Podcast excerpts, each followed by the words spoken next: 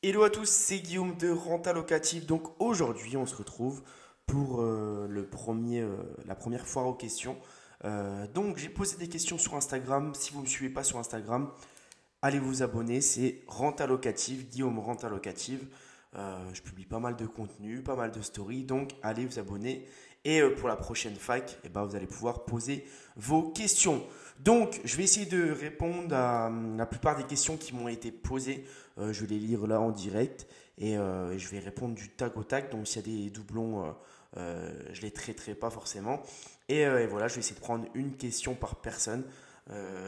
Et, et, voilà, donc on va commencer tout de suite par la première question. Alors, il y a Intikasa 2020 qui me demande acheter un immeuble déjà loué en nu, est-ce rentable? Est-ce que c'est rentable d'acheter un immeuble qui est déjà loué? Donc forcément, quand on va se pencher sur dans les premiers investissements, on va chercher à se rassurer. Donc on va regarder les immeubles. On veut des immeubles, on sait que c'est assez rentable. Et on va voir que la plupart des immeubles que l'on veut acheter, bah, il y a quand même pas mal qui sont déjà loués. Et forcément, euh, l'ancien propriétaire n'optimise pas forcément son régime fiscal. Donc il va louer tout ça en nu. Et quand on est loué en nu, on le sait très bien que fiscalement, c'est un petit peu moins avantageux. Ça va dépendre des situations, mais 90% des cas, ça sera moins avantageux. Donc, est-ce qu'on doit, euh, est-ce qu'on doit laisser l'opportunité? Imaginons que demain, je vois un immeuble qui est, euh, qui est, euh, qui est assez rentable, mais qui est totalement loué en, loué en nu. Et moi, je me dis, bah ouais, mais du coup, c'est pas du tout ce que j'ai appris, c'est pas du tout ce qui me conviendrait. C'est vrai que j'aimerais bien les passer en meublé, etc. Est-ce que je dois louper l'opportunité? Donc, il y a plusieurs points de vue par rapport à ça. Je dirais, est-ce que je dois aller sur cet immeuble? Je dirais oui dans, un premier temps, si dans certaines conditions, si par exemple les personnes qui sont en place euh, ne sont, sont là que depuis quelques temps, quelques mois, euh, voire un an maximum, un an et demi.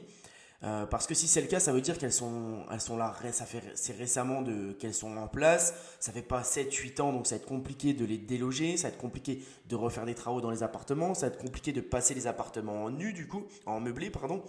Et euh, si elles sont là depuis euh, très peu de temps, ça veut dire qu'il va y avoir quand même du turnover, euh, que peut-être qu'elles partiront dans un an, un an et demi, deux ans maximum, et que ces personnes ne vont pas rester pendant 7 à 8 ans.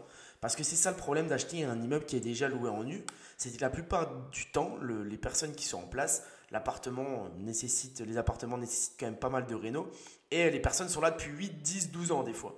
Donc euh, c'est compliqué, c'est-à-dire qu'on va acheter l'immeuble et on sait pertinemment que les personnes vont rester, ça se trouve, 10 ans de plus. Donc on ne pourra jamais vraiment le repasser en meublé, même si il existe des petites astuces, mais ce n'est pas, le, pas le cas aujourd'hui, ce n'est pas le, sujet, même s'il existe des, des petites astuces pour passer un appartement de nu en meublé, ça peut être intéressant. Mais le truc, c'est que les locataires actuels vont rester. On ne pourra pas augmenter le loyer, même si on fait cette petite astuce pour passer le bail en meublé. On ne pourra pas rapporter un petit peu de rénovation, on ne pourra pas déduire des travaux. Donc, c'est un peu compliqué. Donc, il faut bien prendre en compte tout ça. Si c'est un immeuble de 5-6 appartements et que les 6 appartements sont loués en nu et que les personnes sont là depuis plus de 6 ans, bah, ça va être compliqué de, l'acheter parce qu'on sait qu'on ne sera pas rentable sur le long terme, parce qu'on va commencer à se faire assassiner au niveau des impôts. Et en plus de ça, on ne pourra jamais apporter d'amélioration. Donc, est-ce que c'est rentable? Oui dans, certains cas, dans certains cas, mais non dans la plupart des cas. Alors, dans la deuxième question, il y a euh, Vinors953 qui me pose une question qui me dit est-ce que c'est possible d'acheter une maison de 170 000 euros avec un salaire de 1300 euros sans apport et sans associé? Alors, c'est intéressant parce que moi j'étais dans cette situation. Au début, je gagnais le SMIC, euh, je gagnais 1280, 1300 euros par mois. Donc j'ai réussi à, emprunter pas mal, mais forcément mon premier projet, mon premier bien, on ne peut pas emprunter 170 000 euros avec, euh, avec un salaire de 1300 euros. Donc si tu veux un petit peu savoir combien tu peux emprunter, tu prends ton salaire, tu le divises par 3. Donc toi là, tu es à 400, 450, on va dire. Tu peux te permettre jusqu'à 450 de mensualité. Si tu un peu d'épargne, etc., la banque peut te financer jusqu'à 400, 450 euros de mensualité par mois. Donc ça représente quoi? Ça représente 110, 115 000 euros sur 25 ans. Même ouais, 105 000 euros sur 25 ans. Donc si avec ces chiffres-là en premier projet et sans apport, non, tu ne peux pas emprunter 150 000 euros euh, sans associé et sans apport sur un premier projet. Maintenant, ce que tu peux faire, c'est commencer euh, avec un premier projet de, de, locatif, par exemple, qui est super rentable, qui va générer quand même pas mal de cash flow. La banque va prendre en compte tes 90%, 80-70% de revenus selon la banque euh, dans laquelle tu es. Et là, elle pourra ajouter ce loyer à ton salaire. Donc, tu pourras peut-être emprunter un petit peu plus. Maintenant, on le sait, c'est de plus en plus compliqué avec les nouvelles normes, les nouvelles réglementations. Donc, ce que tu peux faire, c'est par exemple, si tu n'as pas trop d'épargne et si tu veux pas t'associer, tu achètes une maison dans, ce que tu peux, dans ta, capacité d'emprunt, on va dire 100, 110 000.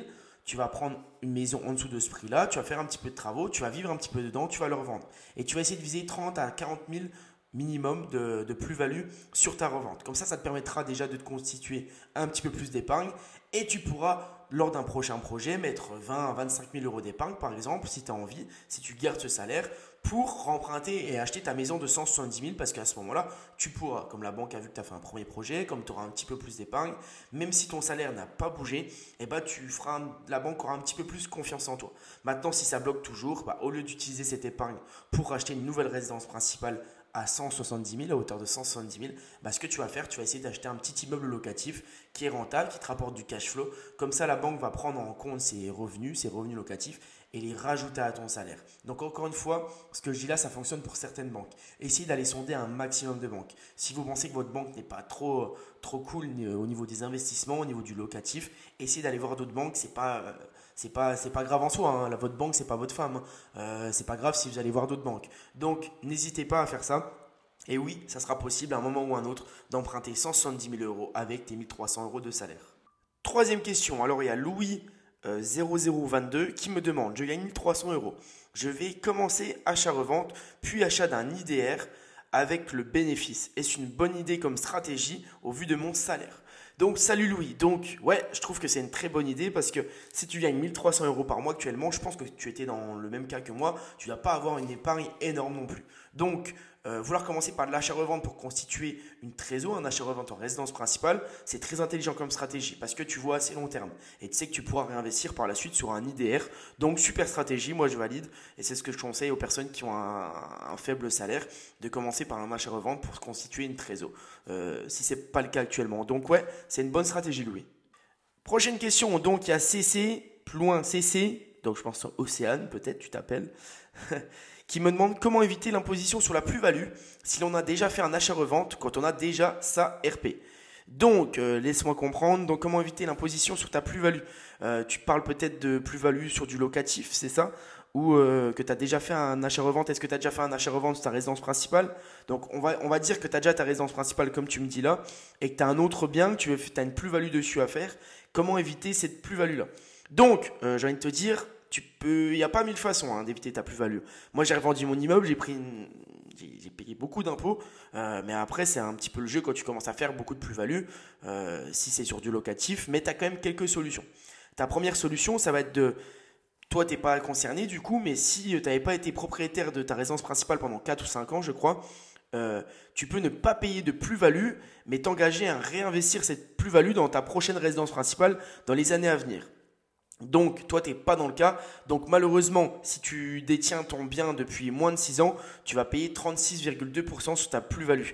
Euh, donc, ouais, ça pique un petit peu. Donc, tu vas payer euh, ces 36%, malheureusement, mais c'est un petit peu, voilà, c'est le jeu, on peut rien faire. Ou sinon, si tu as gardé ton bien depuis 6 ans ou plus, tu as, un abattement sur, euh, sur un tableau, tu peux regarder abattement plus-value immobilière. Au bout de la sixième année, tu as un pourcentage qui commence à descendre. Donc tu vas payer un petit peu moins de plus-value. Donc voilà, j'espère avoir répondu à ta question. Alors il y a Samantha qui me dit Bonjour, comment trouver des plateaux IMO s'il te plaît? Sur quel site? Alors euh, Samantha, bah, Le Bon Coin, très bon site. C'est classique. Sinon, tu as Castorus où tu, peux où tu peux voir un petit peu tous les, euh, tous les, euh, tous les biens qui ont été listés depuis euh, pas mal de temps. Euh, tu as Se Loger qui est, qui est connu aussi. Et, voilà, tu as quand même pas mal de sites qui sont, qui sont intéressants pour trouver des plateaux. Alors, il y a Marine, la brocante, qui me dit achat d'un local commercial, quelle durée de crédit maximum? Salut Marine, donc l'achat d'un local commercial, quelle durée de crédit maximum? Bah écoute, comme d'habitude, plus tu peux emprunter, plus tu devrais emprunter parce que forcément tes mensualités seront plus basses, ça sera plus intéressant pour toi au niveau de la rentabilité parce que plus tu as tes mensualités basses, moins tu as de charges fixes. Donc, euh, donc voilà, si tu peux emprunter le plus possible, si je pouvais emprunter sur 50 ans, je le ferais. Si tu peux emprunter sur 25 ans, fais-le. Si tu peux emprunter sur 20 ans maximum, bah fais-le. Essaye de rajouter du différé. Mais essaie de toujours emprunter le plus possible. Alors il y a Alexandre qui me dit Comment tu fais pour être aussi beau Talent, talent génétique, travail? Dis-nous s'il te plaît. Alexandre, je le connais. Merci, ça fait, euh, ça fait toujours rigoler. Euh, Alexandre, non, bah écoute, on travaille, on travaille. Et puis voilà, j'espère que, que toi, tes investissements se passent bien. Alors il y a Maël Chartier euh, qui me dit revendre un bien locatif sans se prendre les 36% d'impôts, je n'ai pas de RP. Donc tu peux regarder un peu plus tôt dans la fac, euh, euh, j'ai dit que si tu peux réinvestir cette plus-value dans ta résidence principale dans les années à venir, c'est 3, 4 ou 5 ans dans les, années, les prochaines années à venir, tu payes pas de plus-value. Donc ça, c'est une bonne stratégie si tu n'as pas de résidence principale. Après, c'est sûr, ça embête un peu si tu as fait 60 000 de plus-value, de réinvestir 60 000 dans ta résidence principale. Mais par contre, tu pourras avoir une RP plus, plus, plus, plus belle, plus, plus grande, euh, plus intéressante, et tu pourras faire peut-être une plus grosse plus-value. Donc c'est une stratégie. Je trouve que moi, c'est intéressant. Euh, je ne l'ai pas faite parce que j'ai eu ma résidence principale entre-temps, mais c'est vrai que j'aurais pu le faire également. Alors il y a Louis qui me demande comment euh, pouvons-nous savoir si on est prêt à commencer à investir, si on est, si on est prêt à investir. Donc c'est vrai que c'est une bonne question parce que souvent la plupart du temps les gens ont, ils ont les connaissances, ils se forment un maximum, ils essayent de se renseigner le plus possible. Mais ce qui fait la différence entre deux investisseurs et un bon et un mauvais investisseur, c'est la personne qui va se lancer. Bien sûr, il faut calculer son risque. Mais il faut pas se dire tout le temps, bah, je me lance, et puis bah, je fais attention quand même, et puis oui, si ça, ça marche pas. Comme je vous l'ai déjà dit, tous les feux ne seront jamais, faire, jamais verts. On n'est jamais sûr de ce qui peut se passer. Mais est-ce que vous préférez vivre en vous disant, bah ouais, j'aurais pu faire ça? Ou comme on l'a déjà entendu avec des personnes beaucoup plus âgées qui ont 60, 70 ans aujourd'hui, j'aurais dû commencer bien plus tôt. Quand j'avais ton âge, c'était le moment de commencer c'est le moment de le faire, il n'y a pas de bon moment en soi. Faites-le quand vous vous sentez prêt, mais n'attendez pas d'avoir toutes les validations possibles. N'attendez pas d'avoir la pépite, n'attendez pas d'avoir euh, que la banque vous dise oui, que le propriétaire vous dise oui, que les artisans vous disent oui. Les étapes vont arriver petit à petit. On ne peut pas avoir tout qui soit validé en même temps. Ça ne peut pas se passer directement et à 100% que tout soit validé, tout soit facile. Si l'investissement IMO serait si facile, eh ben on en ferait un tous les jours, quoi. On ferait ça toutes les toutes les après-midi, on, on, ira acheter un bien. Forcément, c'est un petit peu plus long, un petit peu plus compliqué. Mais bien sûr que c'est possible. Bien sûr. Donc, euh, comment être prêt, comment se sentir prêt à investir, comment être sûr que c'est le bon moment. Je peux pas être dans ta tête, mais le bon moment, il est maintenant, tu vois. Euh, tu dois te lancer. Tu dois passer à l'action et ajuster. La plupart des personnes qui ont euh, fait des grandes choses, ils ont lancé quelque chose, un prototype ou un produit, qui n'était pas forcément la version finale, le mieux, mais tu l'améliores petit à petit. Donc tu vas te lancer, ta première opération ne va pas être la meilleure, même si tu t'es formé. Forcément, tu vas faire des erreurs et c'est normal, c'est humain, mais tu vas limiter tes erreurs, tu vas limiter la casse. C'est pour ça que formez-vous un maximum. Si vous formez, vous n'allez pas avoir de surprise. Vous allez en avoir sur le chantier peut-être, vous allez avoir des problèmes avec des artisans, avec l'humain, bien sûr. Mais vous allez limiter les risques parce que vous êtes formé. Et oui, il faut être prêt à avoir des problèmes mais ça vaut le coup, vraiment ça vaut le coup. Ça vaut le coup parce que ça, peut vous apporter de la liberté, ça peut vous apporter bah, de, de, ça peut vous apporter beaucoup de choses en fait. La liberté, l'entrepreneuriat, gestion du gestion du stress et de l'argent concrètement. Donc, est-ce qu'on est prêt à investir? Je pense que vous l'êtes si vous me posez cette question. Quand, quand est-ce le bon moment? Il n'y a pas de bon moment, c'est aujourd'hui, demain ou la semaine prochaine. Donc, euh, donc voilà, j'espère que, que ça t'a aidé Louis. On enchaîne sur une question de Marine qui me dit Puis-je faire du 25 ans si ce n'est pas ma RP, ma résidence principale? Donc, c'est possible, certaines banques le font. Maintenant, c'est compliqué, c'est beaucoup sur du 20 ans. Donc, si vous avez 20 ans, c'est quand même bien parce que c'est il y a beaucoup de banques aussi qui font que du 15 ans. Et 25 ans, c'est vrai que ça serait l'idéal, mais il n'y a pas énormément de banques. Après, il faut le tenter, il faut le tenter toujours, il faut aller les chercher, mais euh, c'est un petit peu plus compliqué. Euh, ce que vous pouvez faire, c'est aussi proposer et dire que vous achetez en résidence principale. Là, ce sera du 25 ans qui sera effectué la plupart du temps et puis louer euh, cet appartement ou, euh, ou ce bien en, location. Donc ça, c'est une stratégie pour avoir du 25 ans. Il y a Baptiste qui me demande pourquoi privilégier le différé à l'amortissement systématiquement. Donc, euh, on ne va pas privilégier le différé à l'amortissement. C'est deux stratégies différentes. Moi, j'aime bien cette stratégie de différé, d'utiliser ce différé obtenu par la banque pour se créer une trésor pour patienter, pour se créer une trésor, pour ne pas avoir de stress au final parce que tu vas rembourser que les intérêts intercalaires par exemple et tu vas avoir ta trésor. Donc si tu fais des immeubles de 5-6 appartements qui ont un rendement annuel sympa, ça va générer par exemple 35 000 à l'année. Avec le différé de paiement, bah, tu vas avoir une trésor de 25-26 000 direct la première année. Donc c'est cool parce que ça te permet euh, d'avancer beaucoup plus vite. Imaginons tu fais trois projets avec trois ans de différé euh, sur euh, trois immeubles, ben, je peux te dire que ta trésor elle est déjà mieux que 80% des gens. Donc c'est pour ça que c'est intéressant. L'amortissement, bien sûr que c'est cool, mais pour moi c'est dans une stratégie un petit peu plus long terme. Donc on va amortir chaque mois un petit peu plus de capital. Imaginons on a un crédit de 1000 euros par mois, on a 700 euh, euros de, capital à amortir. C'est comme si on mettait 700 euros de côté. Parce qu'au final, si on vend notre bien au bout de 4 ans, on fait 700 x 12 pour faire un an, donc on est à 8400 environ fois, fois 5 ans, et ben c'est ce qu'on aura amorti en capital, ce qu'on aura mis de côté. Donc même si on, revend le bien à son prix où on l'a acheté, et ben on aura quand même réalisé une petite plus-value grâce à l'amortissement. Donc bien sûr que l'amortissement c'est intéressant. Mais encore une fois, il y a un calcul à faire par rapport à sa stratégie. Moi, pour le moment, je préfère les différer. Et bien sûr, je vais garder un ou deux biens en amortissement, garder le plus longtemps possible pour, euh, pour une stratégie de succession. Il y a Bruce qui me demande comment trouver une ville rentable. Donc Bruce, pour trouver une ville rentable, j'ai fait pas mal de contenu dessus, je t'invite à regarder un petit peu.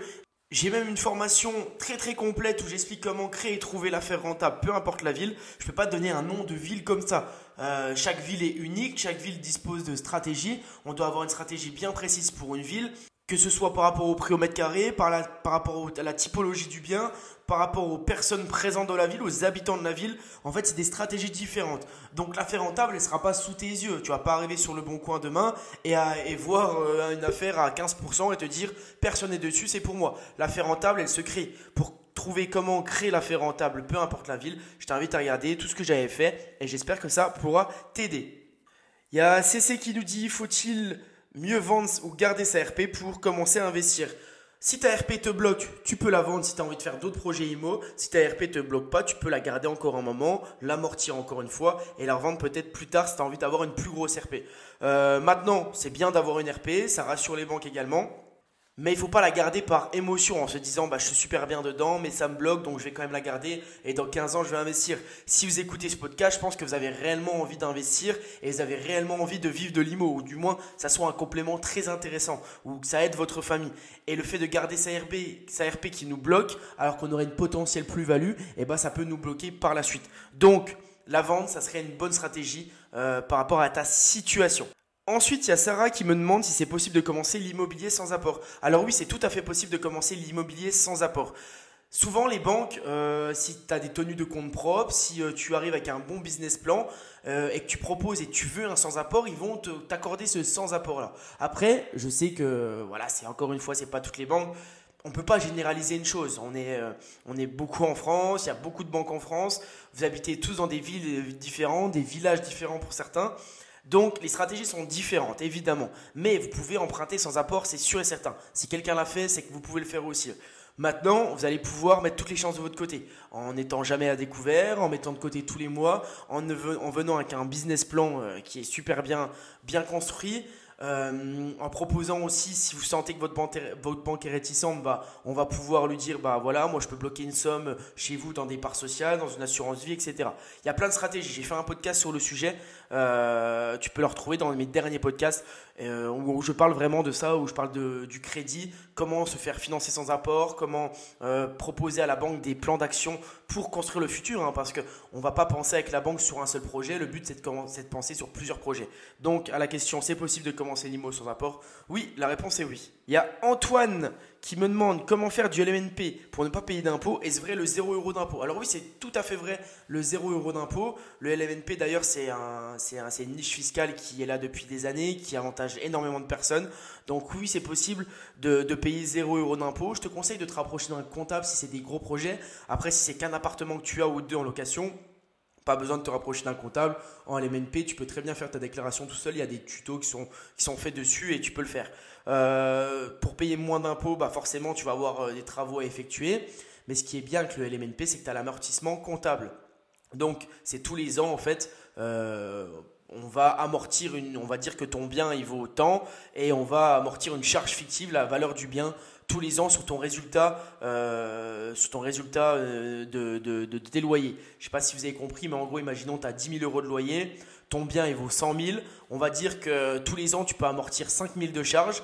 Donc, rien qu'avec euh, la valeur du bien, au lieu d'être imposé sur 10 000, tu seras imposé sur 5 000. Et ça te permet de réduire considérablement ton impôt. Et puis après, avec tous les meubles, euh, avec euh, les travaux que tu as effectués, tout, tu peux ne payer pas d'impôt pendant plusieurs années. Donc oui, c'est possible de ne pas payer d'impôt en MNP. Alors il y a le Barjo qui me demande comment contourner les documents justifiant les loyers à venir lors d'un achat locatif. Donc si tu te réfères, si tu fais référence à la banque, comment le faire? Comment contourner, c'est-à-dire comment l'éviter pour toi euh, pour moi, ça serait plutôt comment contourner, c'est-à-dire bah, tu, vas, tu vas arriver, tu vas présenter ton projet à la banque, ton business plan, tu vas dire bah voilà, j'ai fait une étude de marché, euh, j'ai fait une étude de marché sur cette ville-là et je sais que mon bien se louera à temps. Donc si tu fais ton étude de marché, si tu fais tout bien, tu peux justifier hein, ton, tes loyers à venir. Donc il n'y a pas de souci vis-à-vis de ça et la banque sera rassurée que tu lui montres que tu as fait une étude de marché et que tu lui montres que dans cette ville-là, eh ben, tu as tant de loyers, euh, que ton projet, bah, ça sera à tant de loyers et que toi, comme tu vas faire un truc propre, bah, tu seras un petit peu, au, un petit peu au-dessus du prix du marché, donc ça se louera plus facilement. C'est bien de rassurer la banque en faisant un, un vrai boulot en fait de chef d'entreprise.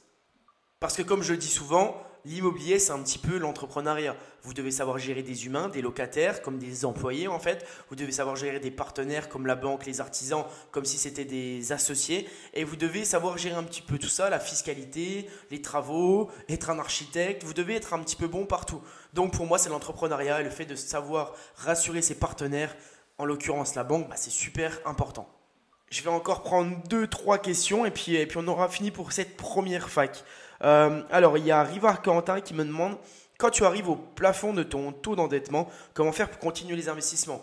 Donc, euh, plusieurs choses. La première chose, c'est de t'associer avec une personne qui est bien plus avancée que toi, qui a une trésor plus conséquente. Tu vas pouvoir t'associer avec cette personne, rassurer les banques et, euh, euh, et, puis commencer à, investir beaucoup plus. Et la deuxième option, option c'est de faire de l'arbitrage de patrimoine, c'est-à-dire bah, tu vas commencer à vendre des biens qui sont moins rentables, qui ont fait une bonne plus-value, tu vas commencer à amortir pour enchaîner sur d'autres projets. Ça, c'est les deux grosses solutions.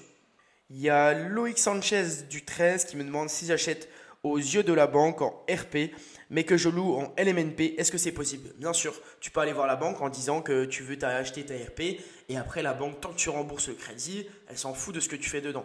Donc tu peux emprunter à la banque en, en RP, pardon, donc tu bénéficieras en plus du 25 ans la plupart du temps, tu vas avoir des bonnes conditions.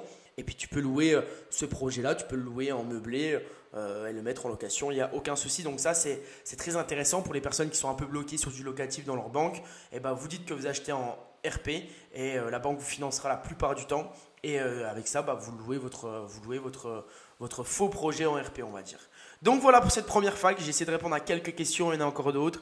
J'y répondrai peut-être dans une deuxième partie. Euh, donc j'espère que ça vous a servi, j'espère que ça vous a plu. Si vous avez d'autres questions, bah, vous pouvez me les envoyer sur l'Instagram que je vous invite à retrouver en description. Et si le business plan vous intéresse, d'avoir un bon business plan et d'arriver auprès de la banque avec toutes les forces possibles, bah, je vous le mets aussi en description. Donc c'était Guillaume de Renta Locative. À très vite.